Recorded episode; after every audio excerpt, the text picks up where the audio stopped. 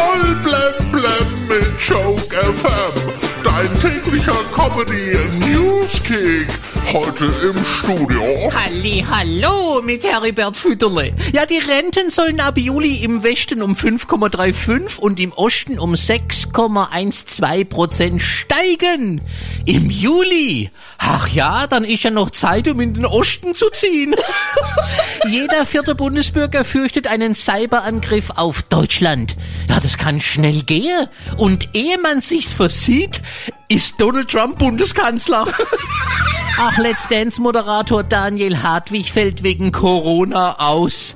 René Casselli muss ihn diese Woche auch aussetzen. Also bei Let's Dance hat es inzwischen schon so viele erwischt. Wahrscheinlich sitzt bald Karl Lauterbach in der Jury. In München haben jetzt die Dreharbeiten für die neue Pumuckl-Serie begonnen. Ende 2023 soll sie dann beim Streamingdienst RTL Plus zu sehen sein. Das heißt, da bleibt der Pumuckl für viele unsichtbar.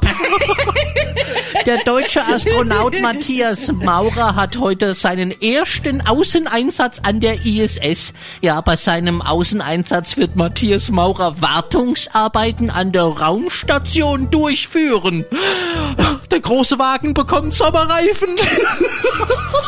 David Limp, Amazons Alexa-Chef, hat jetzt in einem Interview eine Zukunftsprognose gewagt und behauptet, dass in zehn Jahren in fast jedem Haushalt ein Roboter zu Hause ist. Viele Männer haben deshalb beschlossen, dass sie mit dem Putzen noch lange warten. Das Urteil im Strafverfahren Menowin Fröhlich wegen Trunkenheit am Steuer. Ja, ist jetzt gefallen. Er muss für ein Jahr und zwei Monate ins Gefängnis.